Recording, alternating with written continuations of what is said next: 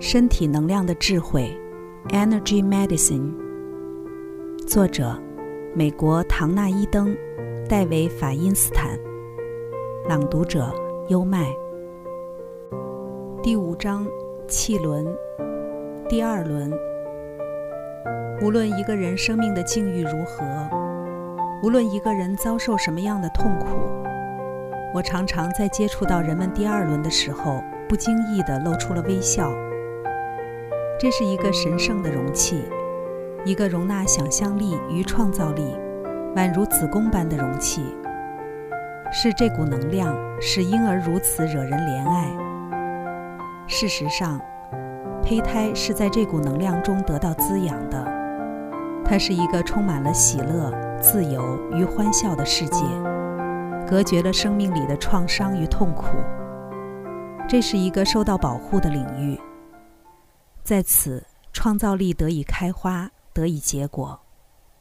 在第二轮里头，婴儿一英寸一英寸的长大，天马行空的计划开始萌芽，宇宙源源不绝的创造力侵入了我们每一个人。第二轮起自耻骨上方，延伸至肚脐，它涵盖了小肠与大肠，从食物中吸取养分，以制造新细胞。并排除废物的器官。此轮亦包含了创造一个婴儿所需的器官：子宫、卵巢以及输卵管。子宫是第二轮的象征，它有时是椭圆的，有时是圆形的。它实际上看起来也像是一个子宫，甚至在男人身上亦然。而且它是一个很安全的子宫，自成一个小世界。使你的核心能量在里头能够自由奔放、无拘无束。第二轮的能量类似围绕着身体的气场，它的七个层次一向是同心的层层球状体，而不似我在其他六轮中所体验到的阶级式层次。它的中心是一块受保护的地带，是受到创伤以前的那个本我，依然纯洁无瑕、光辉神圣。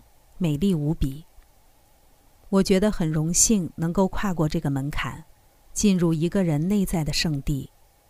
当我置身其中，时常因为所见所感，以及他们所透露的关于此人的信息，发现自己满心洋溢着敬畏之情而掉下了眼泪。经常人们会觉得自己被看到了或被认可了，他们会有类似这样的响应。我一直希望有人能看到我的这一面。甚至，常常当我开始描述我的所见时，人们这才记起他们早已遗忘的那一部分自己。一种游戏的、天真的、善良的或慷慨的特殊质量。第一轮对身体的生存是基本的，而灵魂拥抱身体的地方是在第二轮。我认为第二轮是七轮之中受到最多误解的一个，他的角色有时被贬低至膀胱与肠子所扮演的浴室功能，或性器官所扮演的卧室功能。就我的经验而言，这仅是冰山的一角。你的肚脐位于第二轮表面，它曾是你与母亲肉体上的连接线，如今它仍是一条能量连接线。连接着你与滋养本性的纯粹创造性能量。第二轮揭露了一个人灵魂甜美的一面，因生活的磨难而变得麻木不仁前的纯真自我。当人们静心冥思，接触内在真实可贵的本质时，他们时常是接触到了第二轮最深层中所蕴含的能量。第二轮能量很强的人。通常会散发出一种气氛，使人觉得受到关爱，觉得很舒服，好比子宫一样。这股能量提供别人一个得以安身的家。第二轮与第三轮之间的关系，在我们的文化里经常出现诸多问题。劳拉旅行了数百里来找我治疗时，生活已经一塌糊涂了。他不想让他生活圈里的人知道他的生活有多糟糕。长期酗酒的他，生命的谜团如今似乎正一道一道的解开。二十年来，他一直有喝酒的习惯。医生告诉他说，他已经快把自己的肝脏给毁了。他的心脏受损，脑部也受损。尽管他有酒瘾，他仍证明了自己是个商场上的女强人。但就在来找我的前一年，他的事业已极近破产边缘。他多数的朋友已经放弃了他，他的女儿再也不想见到他。他的母亲怀他的时候，多半的时间都是醉醺醺的。劳拉是个酒精婴孩，所以他的上瘾症早已在他的生物化学系统里头生根了。他父母亲的关系非常不稳定，总是充斥着一股酒精味儿。他的童年也自然毫无快乐可言。成年之后，他的自尊心极为低落。因为他不断为他的错误判断以及不停酗酒的问题苛责自己。他希望我能帮他把内脏恢复健康，尤其是肝脏，如此他才有机会开创新生活。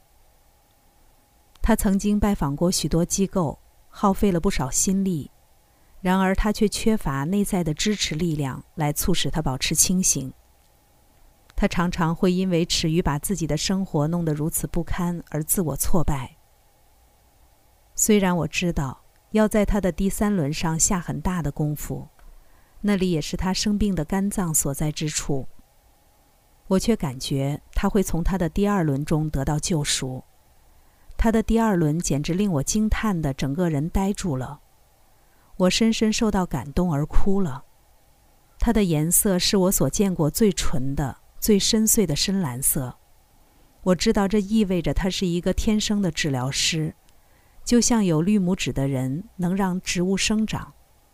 罗拉拥有一种能量，只要他触碰别人，就能让他们得到治疗。这对我是再明显不过了，但是他自己却丝毫没有觉知到这个事实。部分原因是他的第三轮拼命的大吵大闹，告诉他自己有多差劲。又如何把自己的生活搞得多么糟糕？他所有的器官都是迟滞的，也没有一种能量是运作良好的。他的肝脏受损相当严重，肾脏负荷过度，胰脏肿大，导致他的血糖极低。然而，劳拉正是负伤的治疗师的巨身。我多么想让他知道，我在他的第二轮中看到了什么。我觉得，如果他知道他天生拥有非凡的治疗能力，也许就能冲破障碍。他的能量场非常宽广，充满了一种别人只需靠近就能得到治疗的力量。如果他了解他所拥有的天赋，就能获得强大的动力，帮助他击败顽强的上瘾症。甚至在我们第一次治疗时，他就能感觉到他第二轮的美。第二次治疗的时候，他的体会更深刻了。这个经验带给了他极大的抚慰，也加强了他肯定生命、恢复清醒的动机。我可以在他的第二轮中看到他从未体验过的童年依然保有能量满溢的潜力，静静等待着被唤醒。看到这种景象，其实是很令人心酸的。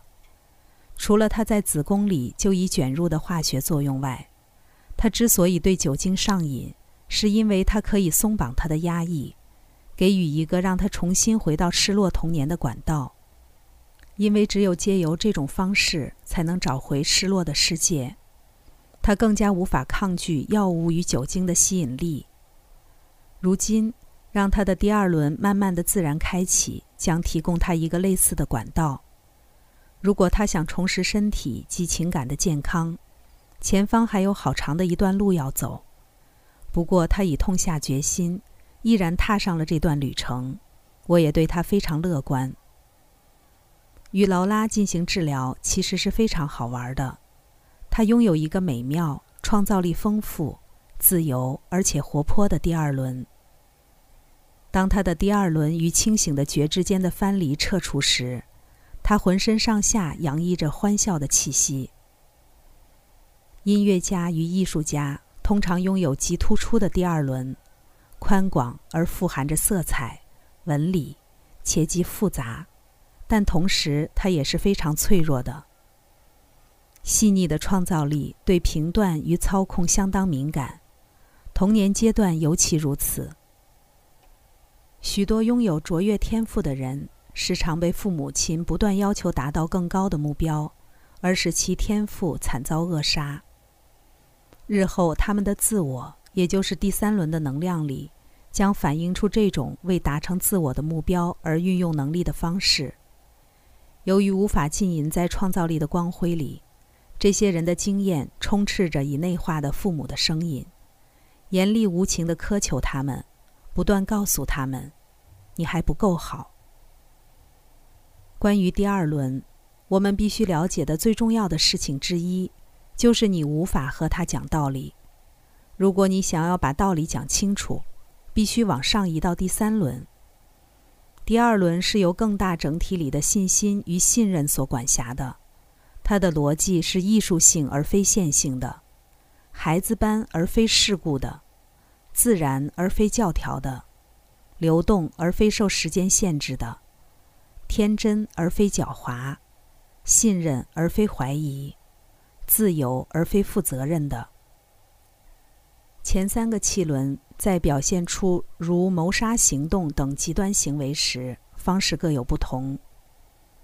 一个人不会使用第二轮的能量来杀人，无论他外围的层次刻画着多少痛苦、愤怒或多么深重的挫折感。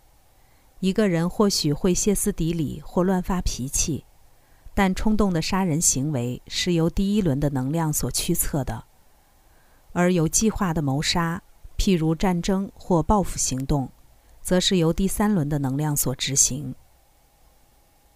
第二轮的能量一般认为是橘色，但我见过很多其他的颜色，包括所有秋天的颜色。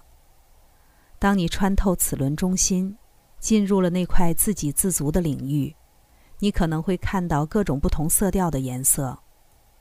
我曾见过紫色、蓝色。天蓝色以及深蓝色，我也在第二轮中见过一个人的生命色彩，气场中从出生到死亡都不会改变的那一部分。生命色彩终其一生都会不断延续着。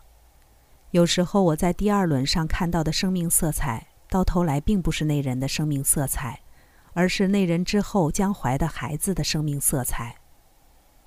我在男人和女人身上都看到过这种现象。第二轮的能量反映了一个人天生的治疗能力。我在拥有强大治疗能力的人身上会看到扩张的能量，有一个具保护性，如子宫般的震动向外扩张开来，别人几乎可以坐在里头，就像坐在一个巨大的大腿上一样。这种人在第二轮中会有很多蓝色或深蓝色。深蓝色传统上是第六轮的颜色，与超心灵能力有关。第二轮上出现深蓝色，就好比在身体的层面拥有超心灵力量。它不仅单凭直觉而知道，它就像是脐带的能量依然活跃，能够以某种方式接收来自宇宙的信息。